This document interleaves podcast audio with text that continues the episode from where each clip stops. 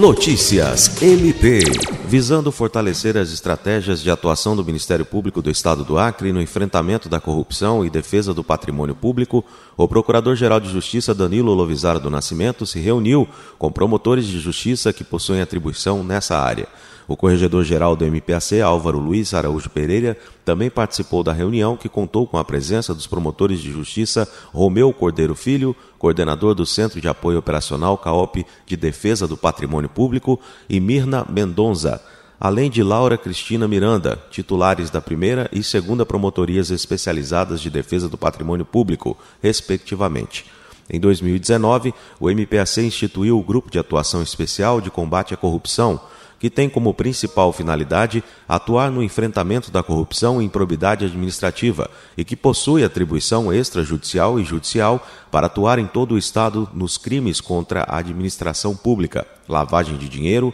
organização criminosa, entre outros. William Crespo, para a Agência de Notícias do Ministério Público do Estado do Acre.